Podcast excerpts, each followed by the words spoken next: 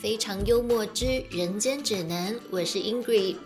上集节目和大家分享了多年前因缘际会下来到菲律宾语言学校担任学生经理。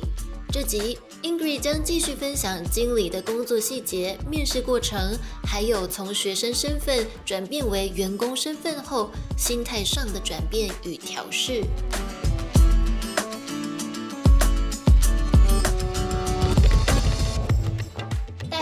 块，我们呃，身为学生经理，没有接触到代办的，就是在于学生的注册这一块。做了代办这一行之后，我才知道我们在报名学生的这个过程中有很多复杂的琐事。嗯比如说我们要先确定说学生是要几月几号入学，然后要念几周，然后他要住什么房型，床位的部分，对床位的部分要怎么调，然后如果是大人就是亲子课程的话，家长他只想要住不想要读，那有有哪些学校愿意收这样子的 case？、所以其实它是有很多细节。那关于招生的这一块，就都是台湾经理，就是正职经理要去负责。所以学生经理他相对就比较单纯，他就只需要照顾学生的，就是在校生的吃喝拉撒这样子而已。其实就是权责呃权责分得很清楚啦。正职的经理就是负责处理呃有关商务啦，或是之之间的问题。那学生经理就是去处理生活问题或是学习问题，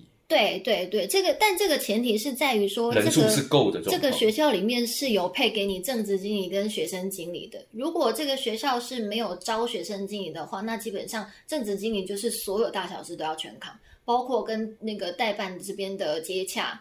然后还有处理在校生的那些日常问题对日常问题。那会不会有反过来的情况呢？就是这个学校没有正职，例如说好，我们举例啊，这个学校没有正职的台湾籍经理，但他有呃 student manager 是台湾籍的。那这样的一个情况，反过来的情况会变成说 student manager 他也要去处理也有啊，也有这些情况啊。像我们现在接触到一些，比如像克拉克，嗯或者像碧呃碧瑶，其实没有到很冷门，只是说因为现在刚开始呃、刚开放，嗯然后他们的经理在招募上面，大家首选都还是会选比较熟知的宿务。嗯那碧瑶的话，这边就是或者是克拉克这边，他们在招经理的话，确实会比宿务的学校要招经理要再稍微再难一点，可能应征的人数就是有想去的人的意愿不会那么高，这样。那我们就是之前有一个有一间学校啦，他那个时候他的经理就是只招到学生经理。那有些学校他是会呃有一个机制说你你要当经理的话，你必须要先经过当学学生生经理来做一个 intern，、然后你待满多久的话，我才你直接升你这样。对你才能够升等成正职经理这样。那像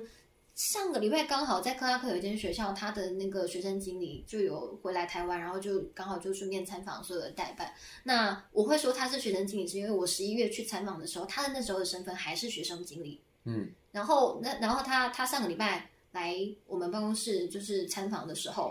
我就说，哎，所以你现在还是学生经理吗？然后他就说，哦，没有，就是老板已经把他升为正式的了。嗯，因为老板就觉得说啊，你既然都是做一样的工作，就是都是做正职经理该做的工作，那就干脆直接让你领这样的薪水，这样你做起来也会比较心甘情愿一点，你比较会愿意去投入一点。那有的学校也是会说，哦，你身为正职经理的话，你的起薪是这样子，然后我还是会以你的年资去每一年去给你增加你的配。嗯那这种的老板就是真的是看的比较长远的。嗯，那这个状况在菲律宾是不是常见的话，其实现在也很我难讲，没有办法很肯定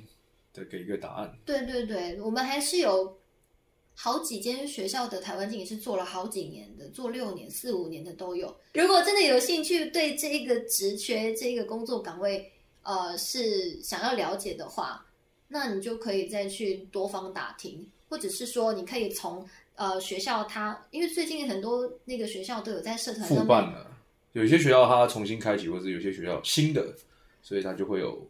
招募的需求。对对对，很多学校它都有在脸书社团的菲律宾社团里面都有 po 说，哎，他在招经理或招学生经理嘛。你从他的那个工作，就是应征的工作内容，还有他给的薪资条件，你就大概能够看出端倪，说，哎，这间学校他对于他的员工的待遇是如何。那你就可以去做一个斟酌，做一个评判，说你到底是哪一间学校是值得去的。好，我刚刚有想到一个比较细节性的问题，就是你去当 student manager 的时候的保险是用旅平险呢，还是用工作保海外工作的保险呢？旅平险，嗯因为身为学生经理的话，你的你签证你的签证是旅游签，嗯你没有工作签，你就不能够有那个工作保险了。嗯。所以我那个时候是保旅旅平险，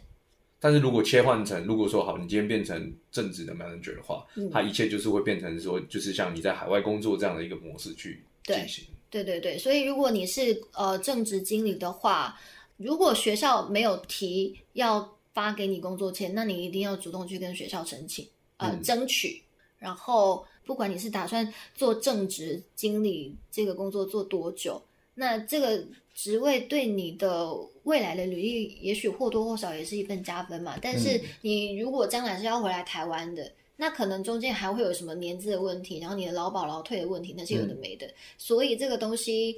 你如果决定要去当正职经理的话，你该有的权利还是要去争取。你因为现在那个菲律宾刚开正准备恢复了，对，应该说这个产业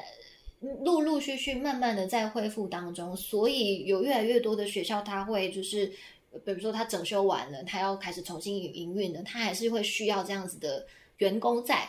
而且，毕竟你愿意去菲律宾待这么长时间的人本来就不多了，嗯。所以对于想要去应征这个职位的人来说，是相对比较吃香的吧。现在这个时间点，对对对对对，因为现在很多学校都在招嘛，嗯。那所以你在选择上就比较有哎弹性或是条件可以谈判的条件。条条件的话，还是要看个人的能力啦。只是说你有比较多选择，嗯你可以先挑选过后，然后再决定说再做一个筛选。比如说你之间哎还可以考虑啊，其他间啊就就直接 pass 了。嗯像我那个时候会去呃我工作的那一间学校呢，是我那时候念完当学生当八周嘛，念了八周，大概到第六周、第七周的时候，我就一直在想说，我要我是要再多留长一点呢，还是就回台湾面对现实呢？嗯然后刚好跟当时的正职的台台湾经理就聊到说，哎，有什么方式可以，呃，比如说在在菲律宾当地有什么工作机会，或者是说我当时念的那间学校有没有缺人？然后他就说，哎，他知道有另外一间学校有在招学生经理啊，你可以去试试看。所以我那个时候去，其实我也没有准备什么履历，我也什么都没有，我就只是说人去，然后面试。那个时候是我自己念的学校的正职经理帮我跟那间学校的正职中文经理接洽，然后我们互相就是留了 line 之后，他就给我那个二校区的负责人的卡靠，然后我们就是约定好说什么时候就过去那间学校聊一聊，嗯，所以就是一个也不算是正式的面试，就只是真的是去跟他聊聊天。嗯。那个时候我就是自己搭计程车，然后去到那间学校，然后去他们的那个行政区办公室，就是五楼嘛，嗯。然后去跟那个呃校长室那边就进去跟他聊天，反正整个面试过程都是讲英文，嗯。然后我甚至也没有准备履历，我就是人到，然后他就说你为什么想要来当学生经理？我就说因为我想要在苏屋再多待久一点。然后他就说：“可是学生经理是没有薪水的哦，这个条件你可以接受吗？”我说：“我知道啊，我可以接受。”然后他说：“那你最早什么时候可以开始上班？” 就是 OK 啊，所以你看，其实就只是想要看你的中英文的应对能力、嗯到底是不是能够在比如说他下达指令的时候，你是不是能够完全听得懂？嗯然后你要去跟学校回报学生的问题的状况的时候，你是不是能够清楚的阐述？嗯哼，他只是想知道你有没有这个英文能力这样而已。嗯哼，然后他觉得跟你聊完几句，你都可以答得上来的时候，他就直接问你你什么时候可以来上班。我说呃，大概顺利的状况。大概什么时候，什么几呃几月几号这样子。然后他就说，哎、那你不是现在正在这边当学生吗？为什么不能够马上就是你的那个八周结束之后马上过来？然后我那个时候是因为刚好胃不太好，所以我要回台湾整理一下身体状况，这样，所以我就跟他讲了这个原因。他说，哦，好，那就我们就到时候见。嗯所以就是就去聊个天，然后就确定就上了。嗯哼，然后其实 我那个时候是他也没有给我一个什么正式的合约，然后后续也都没有什么任何的沟通。呃，我就回台湾，然后开始去看医生，然后拿药，就整理一下自己的身体状况之后，大概在约定的到职的前到职日的前，前两三天吧，那个校长才要传一个讯息说，哎。哎，Ingrid，请问你确定会来吗？我说对啊，我确定会去。然后他就说，那你的机票买好了吗？我就说哦，买好了。然后我就传给他看，他说 OK，好，那我们三天后见。对，就很 freestyle。所以像现在还需要，比如说什么写面写履历啊，然后线上面试啊，我是还蛮惊讶的。嗯，可能是因为。就是中间大家都休息了很长一段时间，就包括原学校这边也是因为疫情而停业了两到三年。嗯，然后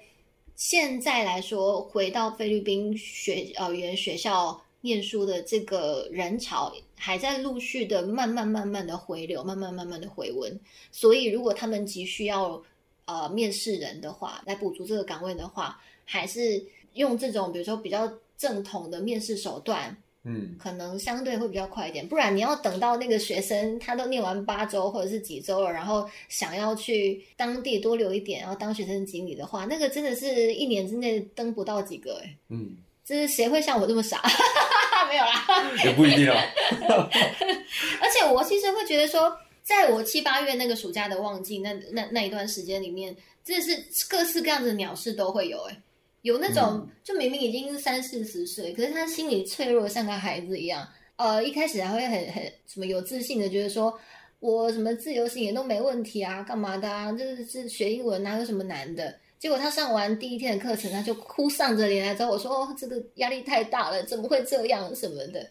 然后有的是那种，比如说他去澳洲一年了，他就会很骄傲说：“哦，我到澳洲一年我都能活下来了，那英文有什么难的？”结果他。考完入学考试之后，他被分配到 beginner，他会觉得说是学校的题目有问题，不是他的英文题英文程度出问题这样。嗯，然后还有那种，比如说，因为我那间学校是自由风，然后也有接受 walk in，还有一个是他打算不想住学校的宿舍，他也觉得学校的那种校校外配合的宿舍太贵，他要在当地找房子。嗯，然后请经理去陪他看房子。嗯，但当时因为我是女生，然后我们的政治经理是男生。所以我把这件事情报告我的政政治经理之后，我的政治经理就说：“那这件事他去处理，他去帮忙做这个事情。”嗯，所以我那个时候我的政治经理是真的是一个还没有肩膀的好哥哥。嗯，我都会对我我们到现在也都是偶尔会联系。嗯，然后他现在他现在就是那个阿麦刚没有老板啊。哦，难怪我我前几天还是看 Mega Milk 被访问被采访的影片。嗯，然后我就想说。哇，这人的心思怎么这么大胆？他怎么就这样决定想要在那边开一间店呢？他的故事哦，我觉得那不是一般人可以办得到。因为你在台湾，即便你在台湾，你说你想要开一间饮料店，大家都会觉得你疯了。因为这里就是呃红海嘛，就是大家都在开饮料店，你有什么能特别的呢？那在那个地方人生地不熟，其实宿务也有很多饮料店，对，其实也接近一片红海，但他还是有办法。对啊，他也杀出了他自己一条血路，而且现在第三间分店也开了，嗯，在马探那边，所以我才觉得好厉害。就是他当初，而且他说好像是一七年嘛，一七一八年，所以我那个时候才想说，哇，这人胆子也太大，就就这样念一念，然后念完之后，他就决定说他要在那边开一间店。那你你有说你想要去那边，比如说移民也可以，嗯，就是一个选项。就是并不是说呃一定要这里，但是如果可以选择的话，这里也是一个选项。可是你为什么会想要移民？你不想待在台湾哦？嗯，对，这个是我觉得是跟个性有关啦。因为像我自己就，因为这也跟我念的科系有关。我觉得我念的是艺术相关的科系，其实呃必须很老实的讲，呃台湾人对于这方面的看法，它其实并不是那么的健康。我会用健康这个词，所以。我觉得在这里生活，如果要靠这个东西生活，或是不管怎么样，在这个地方生活，我会觉得对我有压迫。嗯，所以我想要尝试去别的地方，不是说台湾比较差，而是我想要知道这个世界上还有没有其他地方更适合我，而不是更好，是更适合我。那如果有，我就去；那如果绕了一圈，最后发现台湾还是比较好，那再回来啊，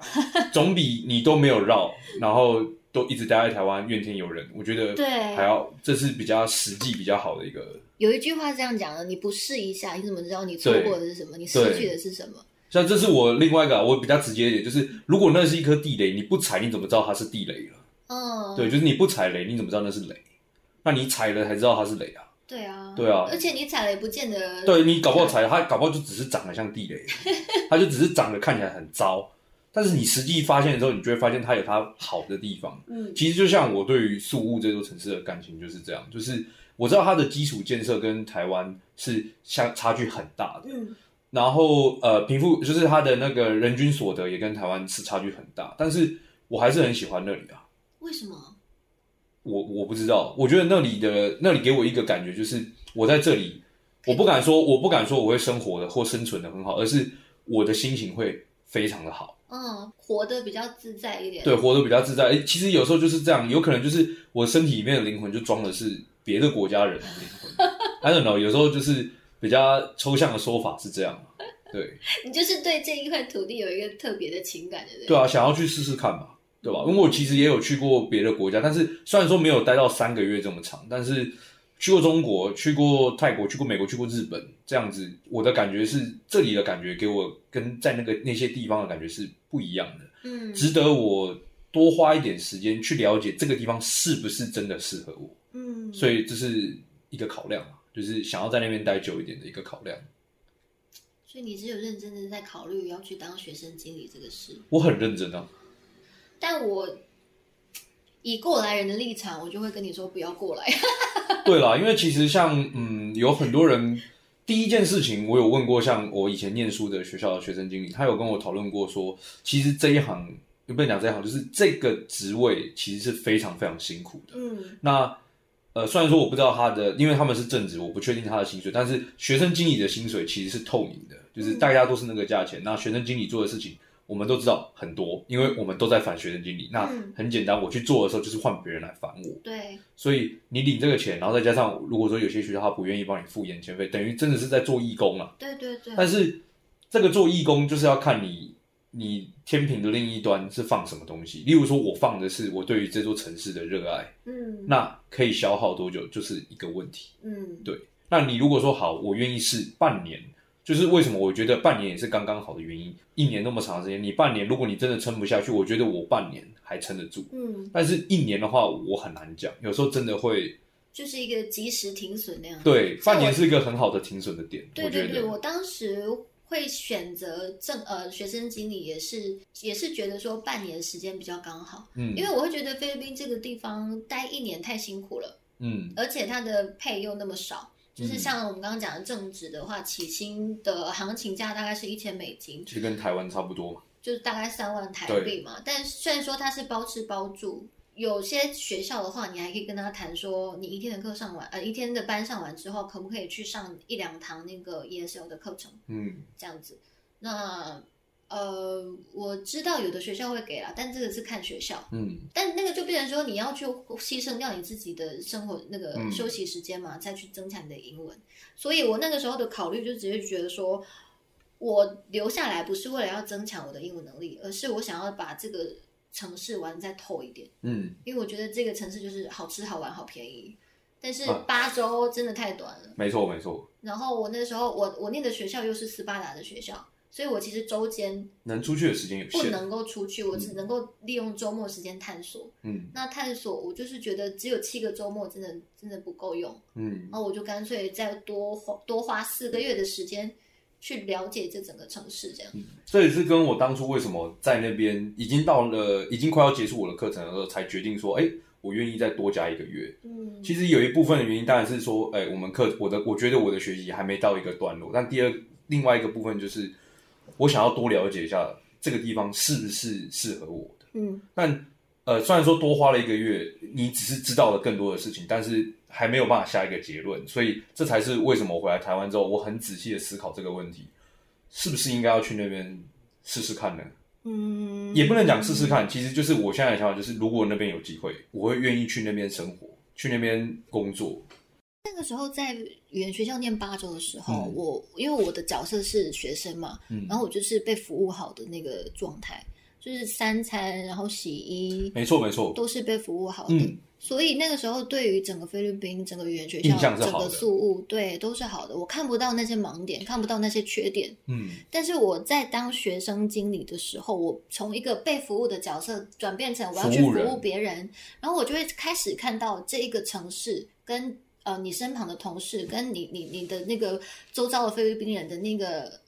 嗯黑暗面吗？嗯，就比如说我在当学生的时候，我会觉得哎菲律宾人都很友善呐、为什么要用有色的眼光看看待他们呢？包括我刚到语言学校入职当学生经理的时候，我也会觉得说，为什么那些韩国员工、韩国的经理要对菲律宾员工这么的不客气，这么的颐指气使？嗯然后等我开始工作，比如说像刚刚讲到的抄那个每一天用了几颗蛋，每一天用了几汤匙的那个洗衣粉，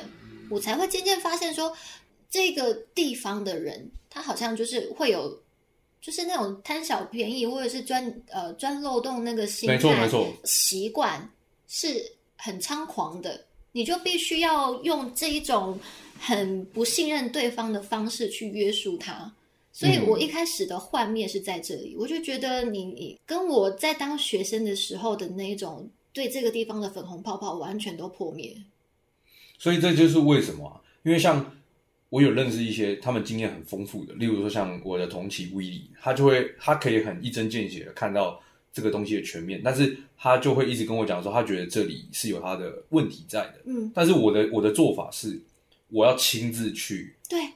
我当时看了我才知道。我当时也是这样，因为我那个时候去要去面试学生经理之前，我的嗯正职经理，我们先讲完一通电话嘛，嗯然后呃，他就有也是也是先问我说你为什么想来？我就说、哦、我就想就是多探索一下这个城市啊，嗯然后他就说那你要做好心理准备哦，因为这是一份很不值得的工作，你的付出跟你的回报很不成正比。他嗯就很一针见血的这样讲，然后我当时就是我当时的想法跟你一样。我就觉得别人怎么讲，那是他自己的对人生的总结，我还是要亲身自己走过这一对吧招。即便我的结论跟你一样，但我也要跟你，我也要走过。对对对对，所以我会觉得，我虽然后悔，我后悔的地方是在于我想的不够全面，就是他的那个我的失望的反噬来的太快，嗯我没有想到说我会这么快就对这个地方失望，或者说对这一片土，就是对我周遭的人失望。嗯那我也很庆幸，说我当时就是只待了四个月，当学生经理的这个任期只待了四个月。后来就是也是因为我的胃一直都不太好，嗯，然后我就跟学校说我不行，我你再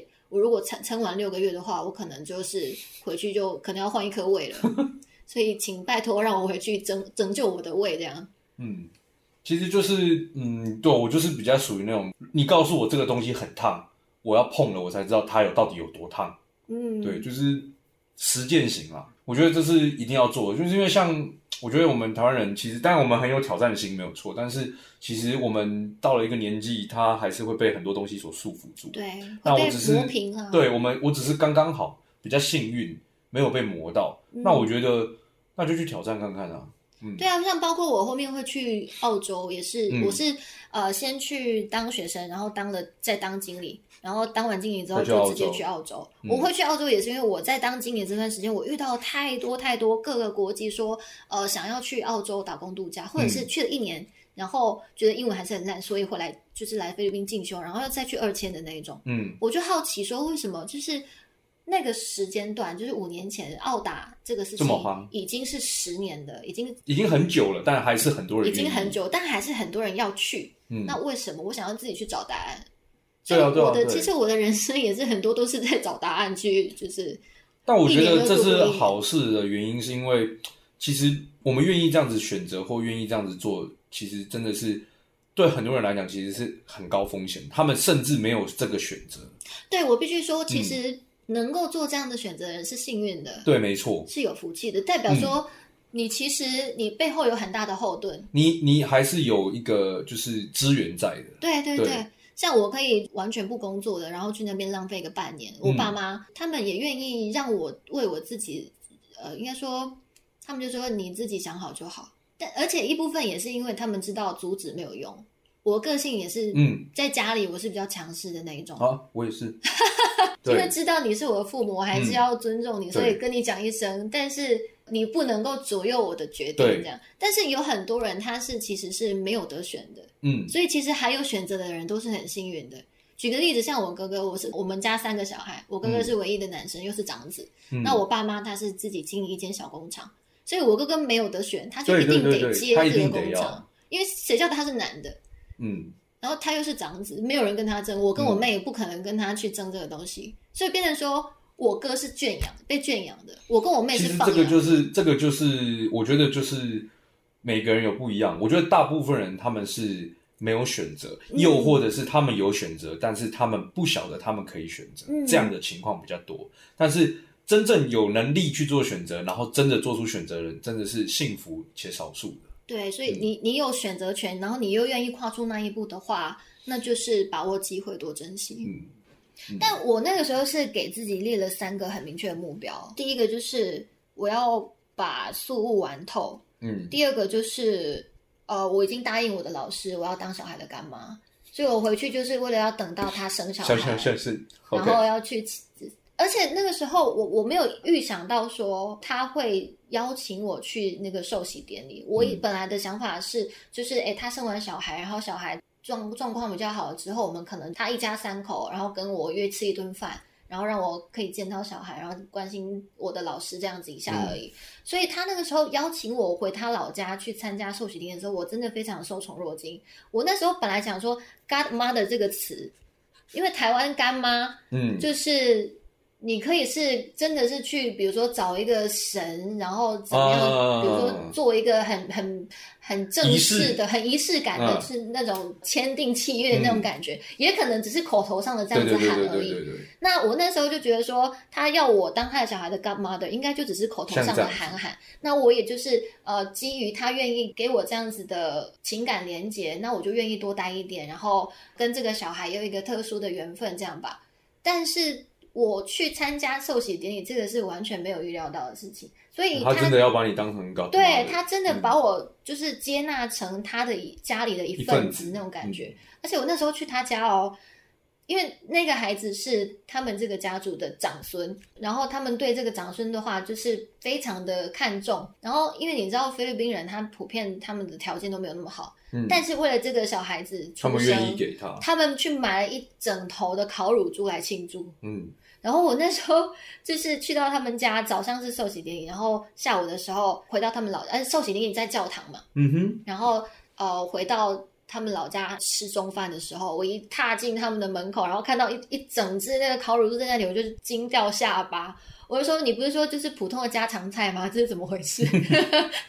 他就说啊，就爸妈想要庆祝啊，第一个小孩的第一个孙子这样。整个下午待在他们家啊，然后他们就我那个老师的爸妈也很开心，就是说，哎、有一个外国人愿意这样子，就是融入他们的当地的文化，他们当地的生活。比如说我那个老师啊，就会时不时问我说：“哎、你现在觉得好吗？就是你会不会尴尬，或者是会、嗯会不会觉得不舒服，哪里不开心什么的？你如果觉得哪里不自在的话，马上跟我讲。嗯那那是一个真的是很印象深刻，然后很特别的回忆。嗯所以我觉得多留了这四个月，因为后来的这个跑去他们家嗯，老家参加值得受洗，我觉得前面那四个月的折磨是后 OK 的后面来这一个大反转是 OK 的。嗯然后我第三个原因就是我那时候，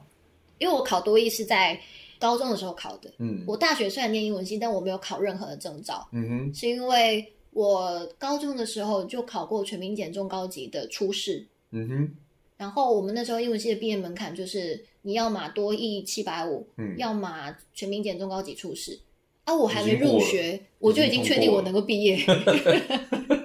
所以我其实大学四年都没有很认真在念书，嗯。然后我也没有考过任何的证照。所以我那时候其中一个目标就是我在菲律宾多待那四个月，我可能就是呃考一张，对，考个多一回来。我那时嗯候确实也是，我到八月中旬后面，就是台湾学生几乎都回去之后，我的业务量变很少之后，我每天晚上都会做一一回合的多义模拟题。嗯哼，对，所以我其实是有去旅行我的这个目标，只是我后最后面没有去考官方考试，是因为我那一个那一年刚好多一马马上要改成新制所以我觉得当下考那个效益可能就是投资报酬率不高。没有办法真正的显现那个程度吧。就是倒不如等它改成新制之后我再去考。嗯但是它真的改成新制之后，我也懒得去考了。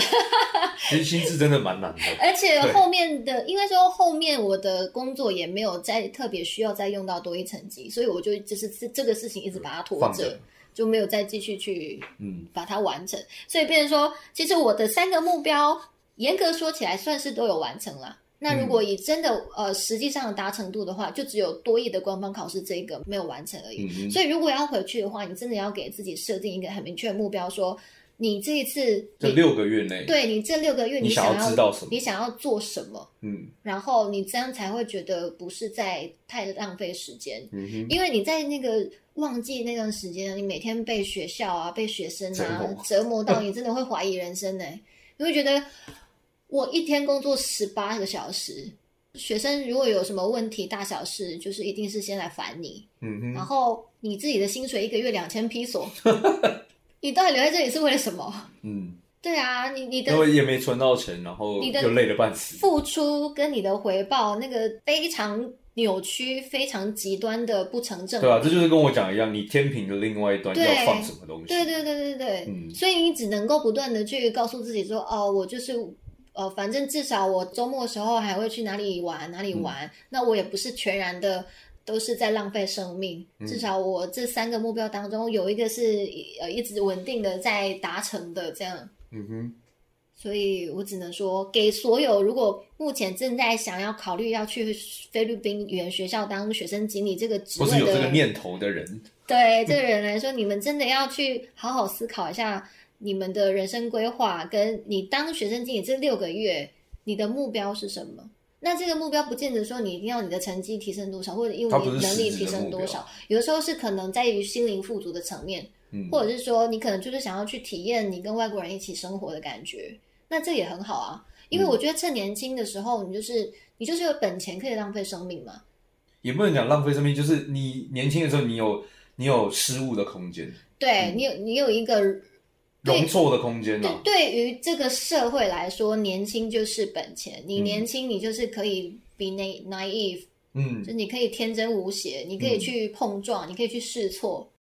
如如果你没有一个稳定的收入，然后你要放下一切，然后去做这个工作，然后中间空窗个那机会半年、成本太一。年，对这个机会成本真的是很高。你空窗个半年、一年，然后你再回过头来，假设你要再回到台湾的职场的话，那首先你一定会被问你这半年你这半年去哪里？去哪里做了什么事情？哎、但这个也是要看你后面陆续要找的工作是跟跟哪方面相关的。嗯如果你是要找跟比如说语言或者服务语言相对语言或服务相关，那或许有加分。那如果你是完全找一个，比如说只是一个行政类型的工作，那根本八竿子打不着。那对于雇主来说，你就是在浪费生命啊。那他就会去思考说，你为什么会？因为台湾人的思维还是会比较说，你毕业了你就是找一份安稳的工作没错没错没错。那嗯对啊，对于一些比较老派的雇主，就会觉得你这样子贸然的离职，你是不是在我的工作的时候，你也会贸然的离职。，对你是不是就是待不久？你是不是就是抗压性低？嗯这一类的，就是可能雇主就会有很多脑补的一些词条出现这样。那我很幸运的是，我现在的老板啊，他是很年轻的人，嗯所以他的思维也是比较年轻的。所以他看到我的履历，因为我的履历也是这个国家待一年，那个国家待半年那一种的，中间陆续跳了三四个国家，然后他会觉得反而是我这样子是灵活性很高的人，我是适应力很强的人，嗯，我才有办法对啊，这就是就是一体两面。对对对，嗯都是一体两面，所以其实也是要看你自己的人生规规划划吧。嗯那我必须说啊，对于现在的年轻人来说，二十出头的时候，你要让他去有一个 whole picture，那个太难了。我二十几岁的时候，我也是我不知道我人生未来在哪，我要干嘛，嗯我也是一步一步走，然后才发现说，哎，我好像每一段经历都可以勉强凑出一个连接性，最后再去挑一个跟这一些连接、这些呃经历都有连接的，然后去把它变成一种产出，或者把它投入到某一个产业链。比如说像现在很红的 YouTuber 或者是 Podcaster 这两种职业，就是它是门槛很低，但是它很注注重你的个人经历的这一种，嗯哼，它也是一条出路啊。所以，其实我那个时候在当经理的时候，很后悔的一件事情就是，我虽然去了很多地方玩，但是我并没有拿着 GoPro 或手机到处记录。不然的话，我其实从那个时候开始做 YouTuber 的话，我现在的订阅订阅量应该也不少。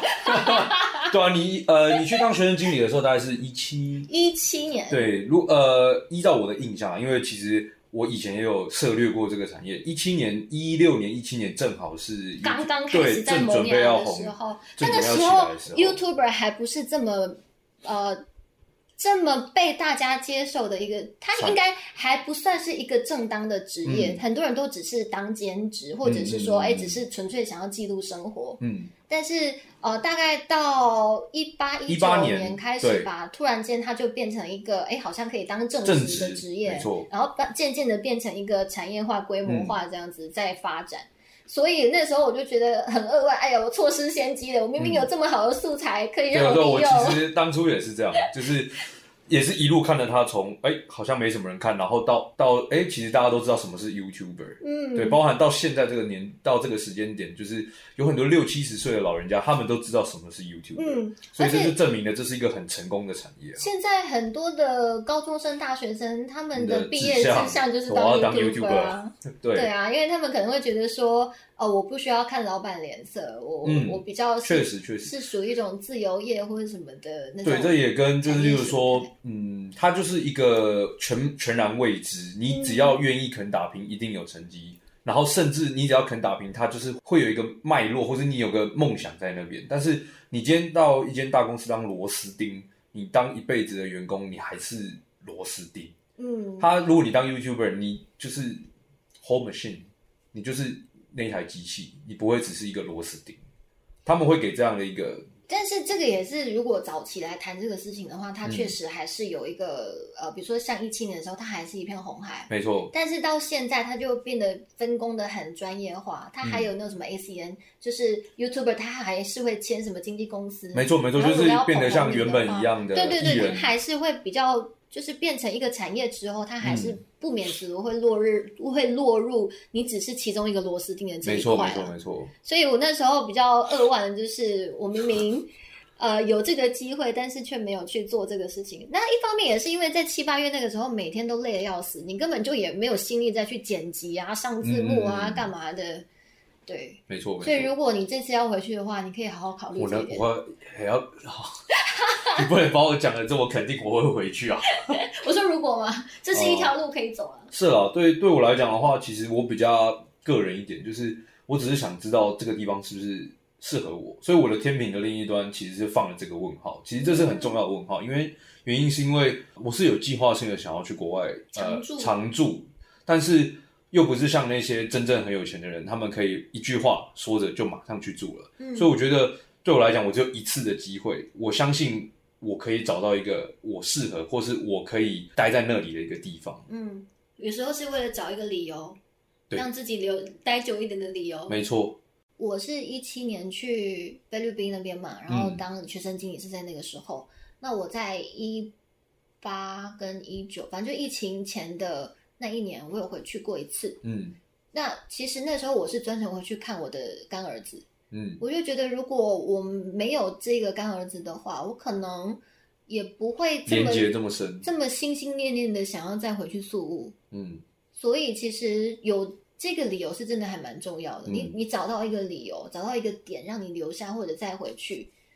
它有时候是一个很很关键的一点。对啊，这就是。像我讲一样，你天平的另一端放什么？我放的是很重的东西，嗯，对，情绪的东西，对，是情绪的东西，所以我就是想知道我是不是适合那里。所以像我的朋友，他们都会认为说，你薪水这么低，你要做那么多事情。是啊，我本来在台湾的时候，我薪我本来工作也是就像这样子啊，二十四小时都是等着电话的，就是等老板给你一通电话这样的。嗯，那只是换了个地方，而且同时还可以尝试到底我是不是适合这座城市。那我觉得为什么不做呢？反正还年轻，都可以多尝试、多碰撞，是一件好事啊。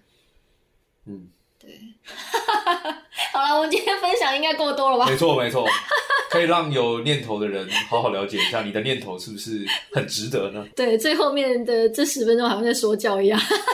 但我觉得其实真的是要很考虑的很清楚了，因为你要去这里做这个半年，其实就像个赌注一样，很重的赌注。嗯嗯，这半年对于你未来的工作是很有可能是没有加分，对，甚至有可能会造成有很大的机会会造成你的履历上的减分，因为就是半年的空窗。对啊，那这个赌注是不是值得？其实真的要很好的去放在天平上面称一称。对，有的时候也是看运气，看你后面求职的路，你遇到的是什么样子的老板，那他跟你理念合不合？嗯，对，所以呛死呛死这样。嗯，但还是要试。当然当然，对吧？你不试就没有呛死，不然就 就人生就白来这一遭了嘛。哦。对，好啦，我们很开心，今天这一集非常的 莫名其妙的一个